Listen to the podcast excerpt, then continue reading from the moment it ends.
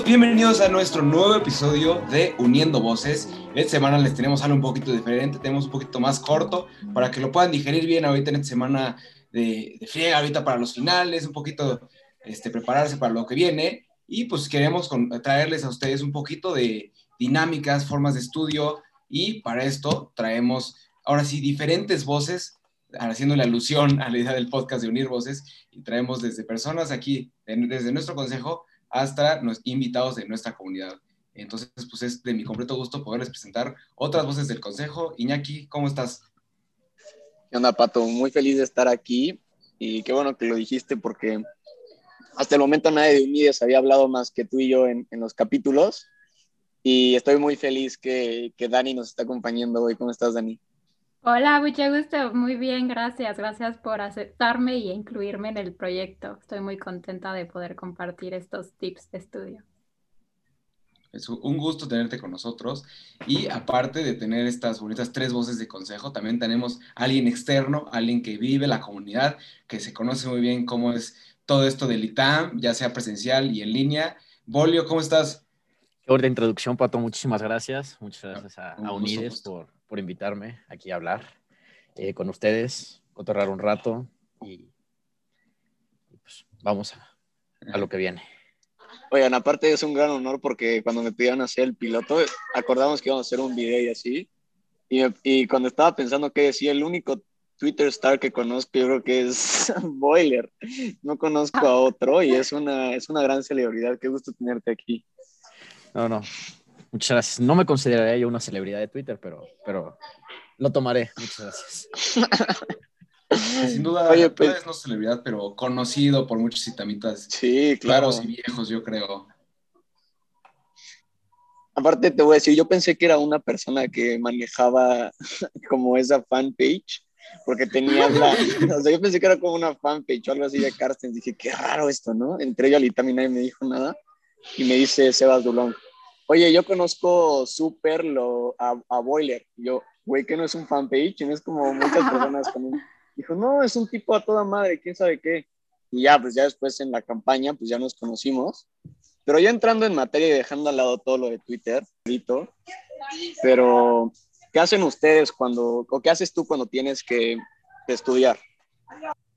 Pues mira, la verdad, yo toda la vida he sido mucho de cada vez está más difícil ahorita en línea, pero de, poner atención en clases. Eso me facilita mucho el estudio, que, que, luego tener que estar viendo qué es lo que vi en clase y, y, bueno, eso personalmente a mí me lo complica más. Sé que hay gente que es muy autodidacta, pero yo en mi caso, pues la mitad del estudio para mí es poner atención en clase. Eh, a veces por X o Y razones es más difícil. Y, pues, por ejemplo, ahorita en, en, en línea, eh, lo que me ha ayudado, pues, creo que como a todos, es poder regresar a una, a una grabación, a, a resolver dudas que, que, luego era más complicado o tenías que ir a buscar al, al, profesor y preguntarle como, oye, ¿sabes que no entiendo esto? Y aquí antes de tener que hacer eso, pues puedes ir a la grabación y ver si estaba ahí y si no, ya también contactarlos. Y que también es otra cosa que pues ahorita está más fácil, ¿no? Antes era, ay, no está en el cubículo, no lo encuentro, y en cambio ahorita pues le mandas un correo y te dice como así, conéctate a, a una sesión de Zoom y ya estamos.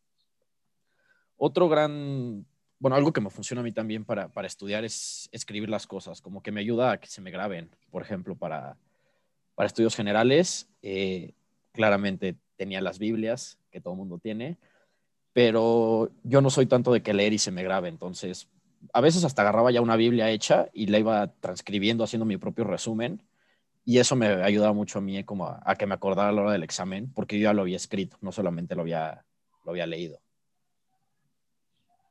Sí, de acuerdo, son muy buenos métodos y también se traducen un poco a la idea en línea.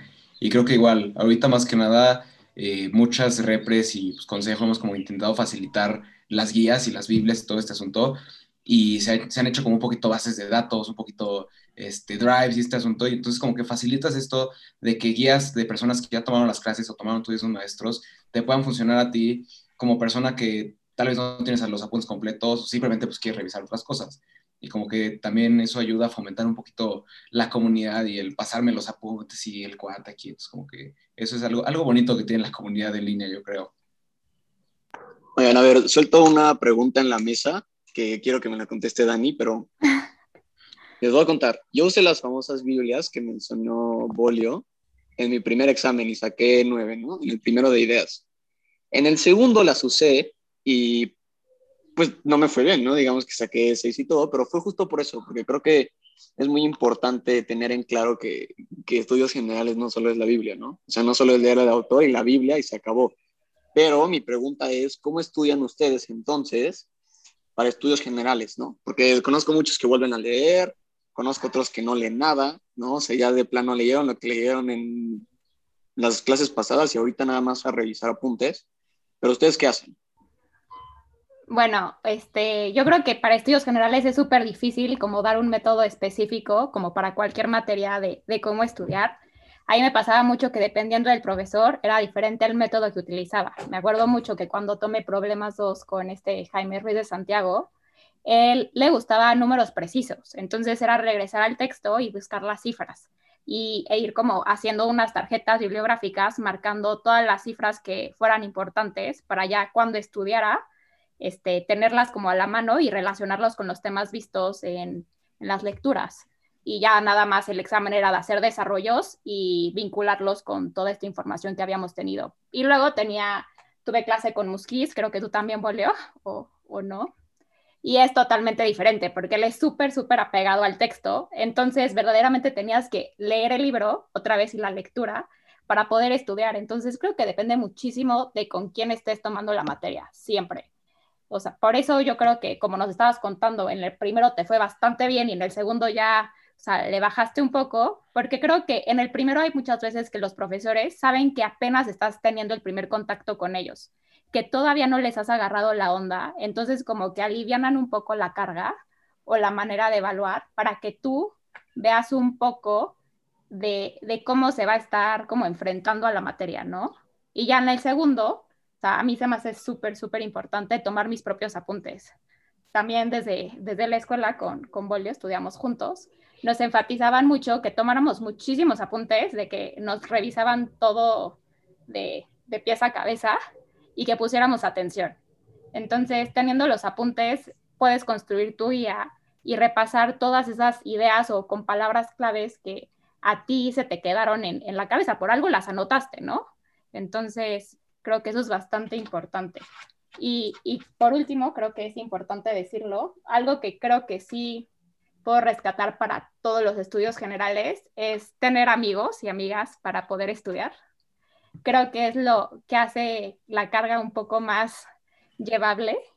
Y ahorita en Zoom tuve los últimos dos estudios generales, entonces una de las cosas que hacíamos, suena muy nerd, pero la verdad sí soy, pero me encantaba, hacíamos bibliotecas en línea, era padrísimo, entonces decíamos, oigan, ¿quién quiere juntarse? Eh, les mando el link y, y nos juntamos y no hablamos, entonces nos quedamos estudiando y al final, si estudiamos, estudiando la misma materia, decíamos, oigan, ¿se quieren preguntar de lo que estudiábamos? Sí, jalo. Y ya. Entonces, como que te seguías sintiendo como con gente y entonces tenías como esa presión de estar estudiando porque los demás estaban estudiando y al final también terminabas conociendo los otros puntos de vista de la misma lectura o de la misma materia de la otra persona. Entonces, esos son mis tips como para estudios generales y ojalá les pueda servir. Eh, pues bueno, yo complementando un poco a, lo que decía Dani, en efecto, de toda la vida íbamos en la misma escuela, nos hacían anotar todo y si no lo tenías anotado te regañaban. Pero más allá de eso, sí, sí, sí, los amigos son, son muy importantes. Yo, no, yo ya no llevé estudios generales en línea, sí, soy un, ya más fósil aquí, pero eh, yo me juntaba con mis amigos para, para estudiar, te digo, le está diciendo yo, hacía, si hacemos como una guía entre todos pero lo hacíamos en grupo. Entonces, además, intenté meter los estudios generales siempre con, las mismas, con los mismos amigos. Entonces ya sabíamos cómo estudiar. Y a veces nos juntábamos en persona y a veces simplemente en el Google Docs antes de que la gente usara Zoom y todo. Ahí directo íbamos escribiendo todo y si alguien no sabía lo ponía subrayado y ponía como, oiga, la neta es que no entiendo esto y entonces alguien lo escribía súper bien explicado todo y entonces creo que sí ayuda mucho, y no solo para estudios generales, en general para las materias, ecos también es muy bueno estudiarlo con, con alguien, porque además, en el momento en el que le tienes que explicar a tu amigo y se lo explicas bien, quiere decir que tú ya lo estás entendiendo muy bien, ya lo, ya lo estudiaste y ya sabes de lo que estás hablando. Y si no, pues lo estás aprendiendo también ahí al, momento. Y también es muy liberador y, desestresante, este, hasta estar sufriendo con, con, alguien más y no solo tú solo en tu cuarto, eh, arrancándote los pelos porque no entiendes. Y pues hasta eso es un poco reconfortante, no sé por qué, ver que los demás están sufriendo igual que tú, o sea, que no eres el único que la está pasando mal, que es un sentimiento común, pero que entre todos se pueden ayudar y que van a salir adelante. Sí, completamente de acuerdo contigo, Bolio. O sea, yo me hago también, porque tuve el honor de tener algunas ecos presencial, y justamente, o sea, esa semana hay muchas personas que no les gusta entrar a la biblioteca porque sienten mucho estrés o como que todos están así súper tensos por eco, pero yo lo veo como muchísima oportunidad porque justo te encuentras ahí a muchas personas que te pueden echar la mano. Yo creo que eso es lo mejor cuando estudias, es no tener miedo de preguntarle a la otra persona de, oye, no entiendo esto, por échame la mano.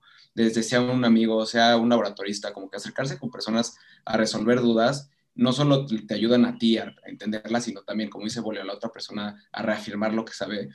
Y al final del día eso genera comunidad. O sea, yo de mis mejores amigos del ITAM los conozco porque estudiábamos eco y así nos matábamos y nos quedamos en la biblioteca hasta las 10 de la noche dándole y como que así es un poquito de experiencia, sí, un poquito estresante, pero al final del día es algo que hace un poquito de comunidad. Y también la idea de Dani de hacer esta biblioteca en línea te trae un poquito de lo que teníamos antes de estar todos en un mismo ambiente, a, pues, este ambiente en línea. Porque cuando estás, la neta, estudiando en tu casa una semana enfrente de una computadora solo, sí como que te llegas a estresar y, y es donde, donde yo creo que viene un poquito del bajón que han sentido ahorita muchos en línea. Entonces, como que este sentimiento de acompañamiento, aunque sea a través de una pantalla, a través de un mensaje con alguien que te está resolviendo una duda, te facilita un poco esta idea de, de seguirle echando ganas y pues, darle hasta el, hasta el final ahorita que se viene. Y justo como estabas mencionando ahorita, Pato, este, también creo que es muy, o sea, oportuno mencionar como los tipos de método de estudio. O sea, a mí me ha echado muchísimo la mano ahorita que estoy eh, en casa, bueno, que estamos todos en casa, usar el método Pomodoro la verdad yo soy súper distraída. O sea, si veo ahorita que está, no sé, una blusa donde no debe ir, tengo que ir a acomodarla y, ya la tarea y, y, no sé, las demás cosas se me fueron. Entonces, no sé si lo conozcan ustedes, eh, qué es el método Pomodoro, pero la neta me ha funcionado muchísimo a mí. Pones, no sé, el tiempo que tú quieras, no sé, 15 minutos, quieres dedicarle a, a una tarea, lo pones, apagas lo demás, yo pongo mi teléfono en modo avión y me pongo a hacer, no sé, ya sea buscar información para un ensayo o literal arreglar mi computadora y que tenga un orden, ¿no? Pero que creo que es muy importante también esa parte de que todo lo que tengas, no sé, en tu computadora o tus apuntes tengan un debido orden para que cuando quieras volver a acceder a ellos, entiendas lo que pusiste y qué es lo que tienes, ¿no? Y ya, pues terminas tus 20 y 15 minutos, lo que hayas puesto en tu en tu reloj y si quieres volver a empezar, le sigues. Y si no, puedes descansar, pero te sientes productivo, te sientes satisfecho, tienes como una palomita, yo soy mucho de hacer listas, una palomita ya en, tu libreta y, y, ya puedes seguirle, no sé. Oigan, ahorita que, ahorita que decían eso, este, hay una aplicación buenísima que se llama Notion, no sé si la usan para notas, se llama Notion y es una página web, o sea, literal es una página web que tiene un servidor de Bitcoin, por decirlo de alguna manera, de ese tamaño. Y nadie lo usa y es de las mejores cosas. Te deja subir archivos completos, te deja poner los videos. De hecho, a los que estudian mate, así que dicen, no, es que no puedo poner mis fórmulas. Notion te deja escribir fórmulas, código, o sea, es una cosa preciosa y no cuesta, o sea, lograr, lo único que cuesta es que los puedas bajar en línea, ¿no? Digo, que los puedas tener en tu, en tu eh, computadora, pero si no los tienes, eh, pues buenísimo. O sea, puedes consultar la página y es todo gratis. Está padrísimo, yo lo uso mucho, Notion. Pero a ver, ahí viene otra pregunta escabrosa. Cuando yo entré al ITAM me decían, es que cálculo es una cosa espeluznante, quién sabe qué, vas a llevar cálculo integral y diferencial, te vas a morir, ya sabes, ¿no? Todas las, las cosas que pasan así. Y efectivamente, en la, primera la primera vuelta de cálculo la volé como jote. Este, pero ahorita ya, todo en orden. Este, pero ustedes cómo estudian para mates? Yo les voy a decir, a mí lo que me funciona para estudiar para mates es, yo la verdad no creo que haya otra de mates más que escuchar al profe la primera vez que lo explica, eh, o sea, como comértelo en la sopa, esa primera explicación, porque yo creo que es la mejor explicación que te va a dar, y poco a poco irlo reforzando, pero algo que hacen mucho y que me he dado cuenta es, escuchan la explicación y listo, ya estudié, me voy a dormir, ¿no? Y creo que mate y eso nunca, nunca funciona. Sea, creo que ahí tienes que trabajar muchísimo y, y, hacer ejercicios y así, porque por lo menos a mí fue lo que me funcionó. Yo era de esos que decía, ya, la explicación, profe, me quedó clarísimo y a dormir. Pero ustedes, ¿cómo, cómo estudian cálculo, mate, proba? ¿Qué consejo les darían a los, a los itamitas? Mira, así que yo empiezo con esta, justo porque yo era, bueno, sí, medio soy esas personas que escuchan la explicación por primera vez, dicen, profe, ya la entendí súper bien, ya está para 10 y ya, cierro mate, no estudio. Pero como que sí, o sea, por lo menos lo aprendí a la mala el primer semestre en cálculo, este, no por mi maestra, mi maestra era súper buena, increíble, este, 10 de 10, pero me pasó igual que no estudié, dije, nada, ya súper bien, entendí lo que dijo en clase, vámonos. Igual, lo troné horrible. Y ahí pues me di cuenta que también cálculo siento que es mucha repetición y práctica. O sea, obviamente entender al principio, pero si algo me ayuda a cañón en cálculo son las tareas que dejan. Y en cálculo también te lo facilitan un buen porque tienen las tareas de SOGAIM, los ejercicios y todo esto. Entonces, herramientas hay, herramientas hay para la práctica. Entonces, siento que en cálculo es muy bueno la práctica, en diferencia a algunas otras donde sí necesitas como que tener el concepto y la forma de hacerlo más que practicarlo. Cuando em, siento que cálculo es práctica repetición y de ahí como que te vas haciendo la idea y encontrando las formas. Eh, pero definitivamente yo creo que por lo menos para mí mates son las que no tienes que quemarte estudiando demasiado tiempo. Siento que con que entiendas bien el concepto, hagas unos pequeños ejercicios, le puedes ya dar a lo siguiente. Pero sí, en materias como probabilidad y como economía, que también involucras un poquito de mate y de formas de hacer ejercicios, sí se maneja muy diferente porque necesitas como que entender muy bien las formas de hacer las cosas, eh, los conceptos detrás de, y pensarlo de una forma un poco más intuitiva y no tanto mecánica. Entonces ahí es donde a veces muchas personas súper, súper matemáticas se pierden un poquito en esas materias. Y te digo, es al final un poquito de, sí, si no entiendes, preguntar, que te expliquen un poquito el porqué de las cosas y ya de ahí eh, darte un poquito. Eh, sí, como, como decías, creo que el problema de muchos, en, especialmente en las de cálculo, mates, lo que sea, es que te dan una definición y la definición puede parecer muy sencilla, ¿no? te aprendes, te aprendes el lema de, límite, ¿no? Para todo epsilon mayor a cero existe. Y, y dices, ah, bueno, ya lo entendí, ok, sí, pero, ok, a lo mejor esa parte no está tan difícil de entender, pero cuando quieres hacer el ejercicio, la verdad es que son cosas de, de práctica, irle agarrando la maña de, de cómo se hacen. Y, y, ahí es cuando ya realmente entiendes, porque, y, porque justamente el problema es que ya entendí la definición porque, porque está en la definición y parece muy sencilla, pero en la práctica, pues ya no está tan sencillo estar encontrándolo. Y, y también en, en prueba, o sea, la verdad es que a lo mejor, no sé, a los que ya lo llevaron, el tema de conteo, dice, ah, bueno, está, la, la, la teoría es sumamente sencilla, encuentra los casos favorables de los casos totales, pero el problema es la intuición en, en cada ejercicio particular, como, ah, bueno, no, aquí lo que está pasando es esto, ah, bueno, aquí lo que está pasando es esto y, y es cosa de, de, ir haciendo ejercicios y, no, y tampoco tienes que quemar haciendo una cantidad brutal de ejercicios, pero simplemente es practicar. Y la verdad es que creo que en todas estas materias los profesores suelen dejarte tareas, o sea, no es que vayan, te den el tema y, te dejen eh, resolver a ti a ver qué haces. Siempre te dan ejercicios, te dicen, a ver, consulta tal libro con tales ejercicios o ellos mismos te dan una lista de ejercicios y muchas veces hasta con respuestas. Entonces, también eso ayuda, saber a, si estás llegando al resultado, porque si no, luego haces un ejercicio y lo hice bien, lo hice mal, nunca lo sabremos. Eh, pero sí, hacer los ejercicios creo que es lo más, lo más importante. Y, en esos términos, lo que mencionabas tú, aquí pues sí, o sea, ver lo, que te dice el profesor, o si no le entiendes al profesor y, y vas a una asesoría con alguien, lo que sea, te lo van a explicar mucho más digerido y mucho más directo que lo que vayas a encontrar, yo creo que en, en, la literatura, en un libro. O sea, yo creo que un libro es muy bueno si ya sabes a lo que te estás metiendo. Mínimo a mí me ha pasado. O sea, si cuando intentas agarrar un libro de cálculo para ver el tema que viste en clase, pero no entendiste muy bien, ya tienes una idea. Pero en cambio, si, no sé, quisieras adelantarte al tema que vas a ver la siguiente clase, no vas a entenderle nada al libro.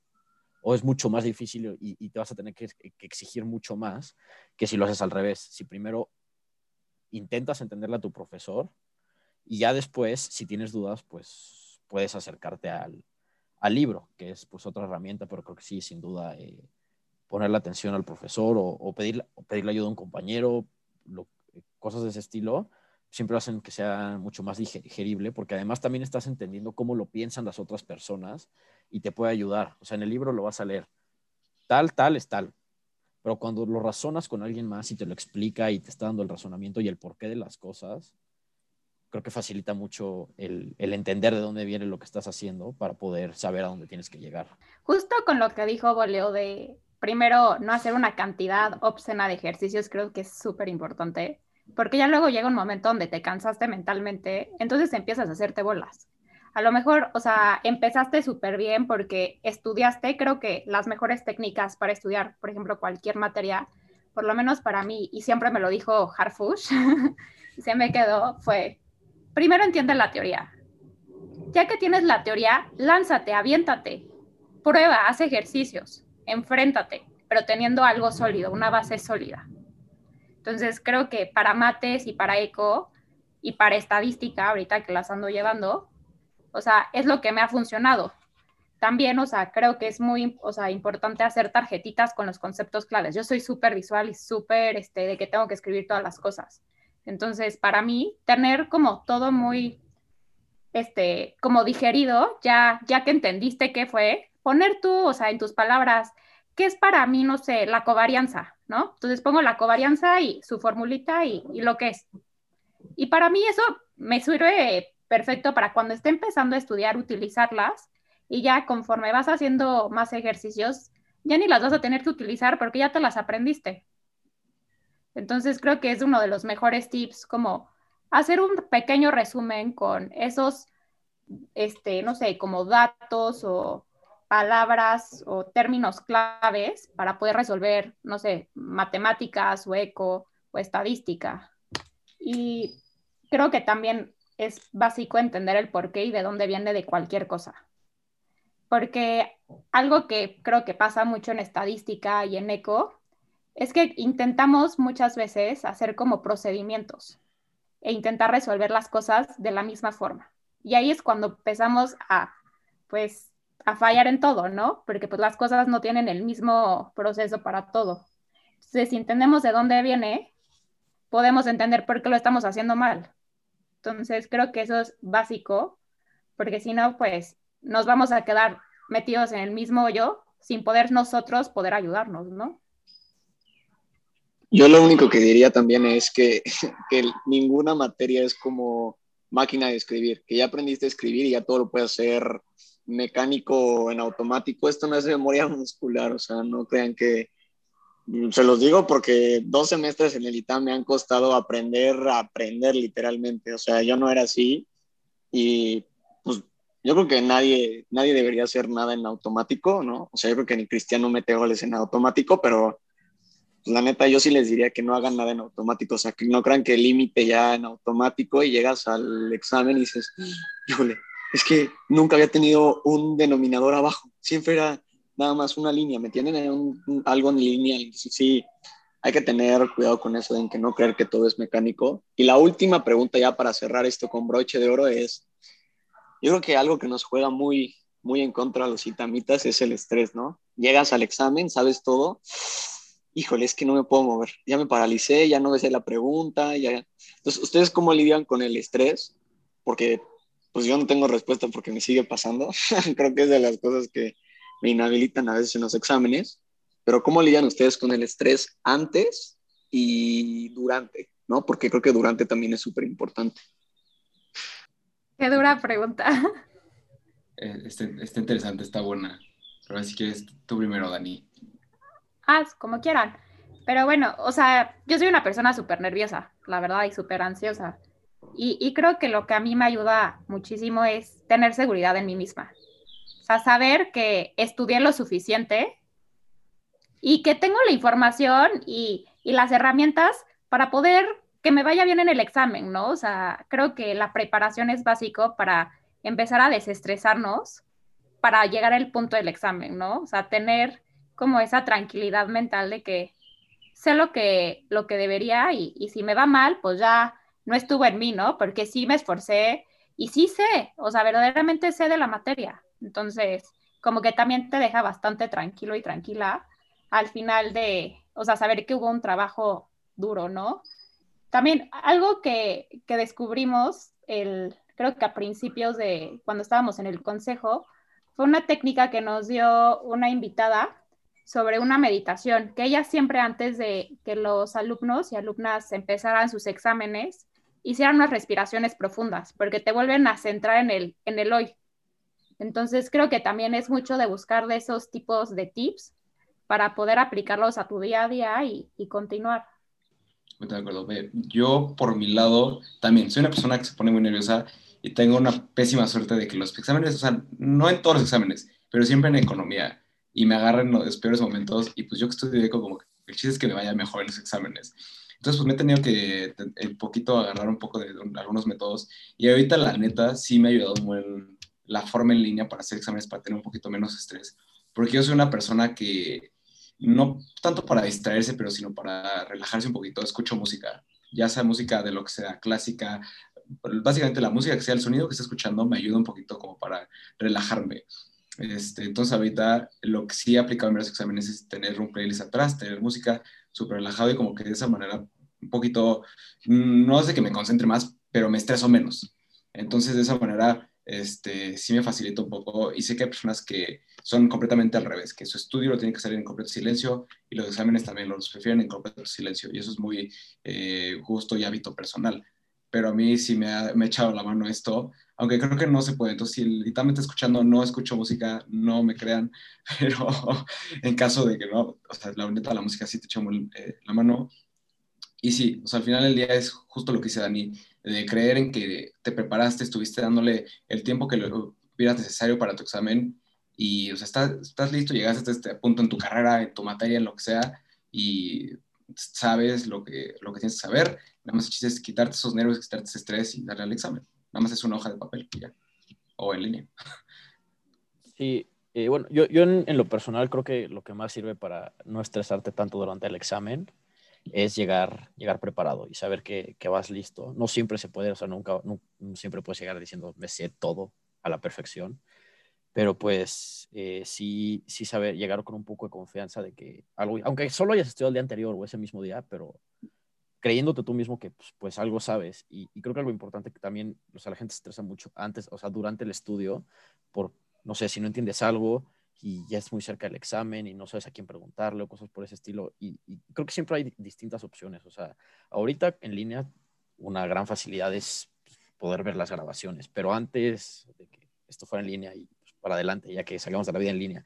Y hasta durante, o sea, de entrada puedes buscar YouTube, o sea, Internet es un, es un mundo, o sea, siempre va a haber alguien que tuvo la misma duda que tú antes. Eso también pasa muchísimo para gente que estudia cosas de programación. Si algo no te está saliendo, no te preocupes. Alguien ya se atoró programando eso. Búscalo y lo vas a encontrar en, en Internet. También existen páginas especializadas para, para el, para el estudio, digo, esto ya sería hacer un poco de promoción, pero pues existe tu tutor, por ejemplo. Gran eh, tu tutor.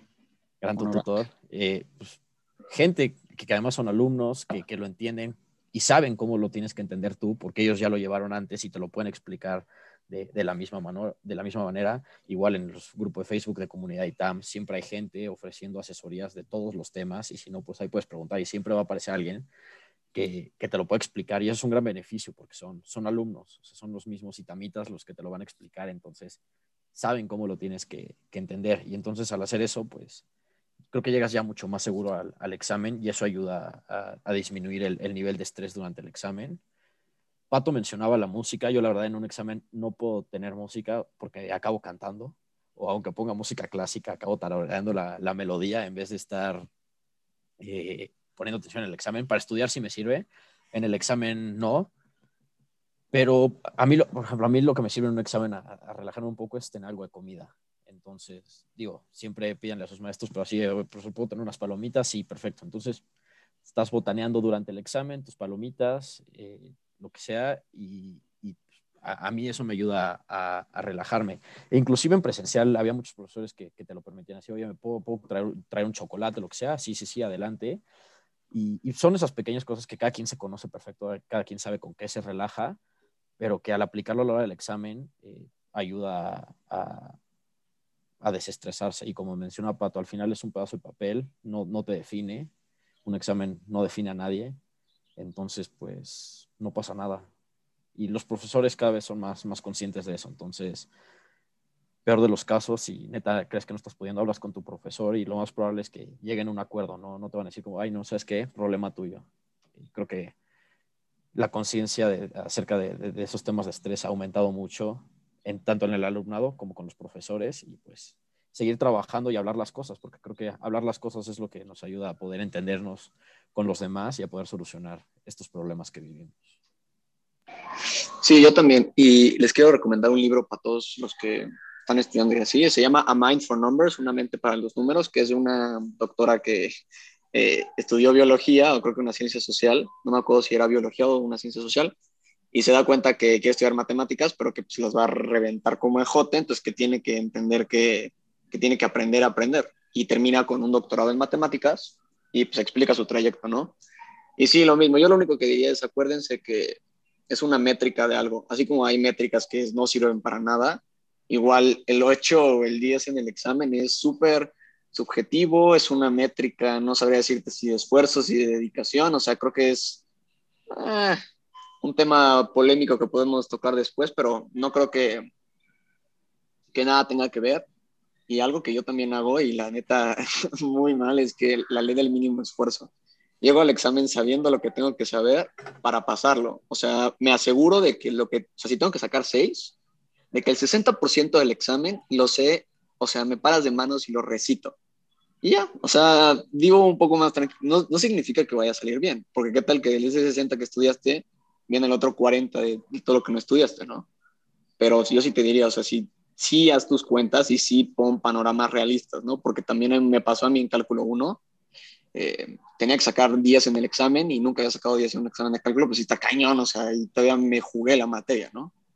yo creo que es como esa síntesis entre ser realista, conocer los datos, cuánto tienes que sacar, si estudiaste no estudiaste, y la neta, uno sabe cuando llega un examen final preparado. O sea, si todos los meses, si todos los parciales los tronaste, no creas que vas a llegar y sacar 10. O sea, la puedes pasar, pero no vas a llegar y sacar 10. Entonces yo creo que también es como un juego de, realismo, ¿no? De un juego de si se puede, no se puede, a esto voy, a esto no voy y listo. Entonces ese sería como el consejo que yo les daría. Y pues ya para, para que acabe esto, ¿qué consejo le darían a los itamitas ahorita en, en línea? Ya para que nos, nos vayamos. Este, yo les daría de consejo justo, o sea, lo que dijo, lo dije yo, que es que un examen no te define al final del día tu vida va a ser exact, básicamente igual la hora después de que termines el examen que la hora antes. Vamos a, vas a ver un numerito más. Entonces, no te claves por un examen, no te claves por una idea. Todo se puede intentar salvar, se puede intentar hablar con el profesor, o pues, ya la das de baja, vete siguiente semestre. No es el fin del mundo. Hay muchas alternativas para, para seguir con tu vida y un examen sin duda no te define ni, tus, ni, tu, ni a ti como persona, ni qué tan inteligente eres. Híjole, yo les diría que siempre ustedes son lo más importante. No se den, no, no se dejen preocupar demasiado por algo que luego también ya no está en nuestras manos, ¿no? Hay cosas que pues nunca vamos a poder controlar y, y pues prepárense para los exámenes, busquen algún lugar también donde se sientan cómodos, donde puedan estudiar y, y a seguirle, ¿no? Porque pues hay que seguir caminando para poder llegar a algún lugar. Mi consejo, quéjense en Twitter, es muy liberador. Uh, es una joya. quéjense con la gente. Clávense con sus profes, que les vienten la madre. No, no, no, no, no, tampoco, tampoco. Pero hablarlas, o sea, sacar, decir las cosas es, es, muy liberador. O sea, si no estás entendiendo, literalmente poner donde quieran o, o darle mensaje a alguien y decir, neta, estoy valiendo, neta, no entiendo nada aunque no te contesten, o sea, escríbanselo a su ex que los tiene bloqueados si quieren, pero el expresarlo. Por troné cálculo 2. Es muy liberado. y pues más allá de eso, confíen en ustedes y sepan que aunque les vaya bien o les vaya mal en un examen, no van a dejar de ser las personas que son, no los va a definir y, y vendrán cosas mejores. La verdad, siempre, siempre se puede repetir una materia y nadie te va a juzgar por eso nadie te va a decir, ay, no, repetiste la materia, no deberías estar en el ITAM para nada. Y si alguien les diga eso, esa persona no debería de estar en el ITAM, no ustedes. Entonces, simplemente créanse que son unos chingones. Disculpen la palabra, no sé si puedo hablar así en su podcast, pero... Sí, no te preocupes, ningún problema. pero pues eso es todo.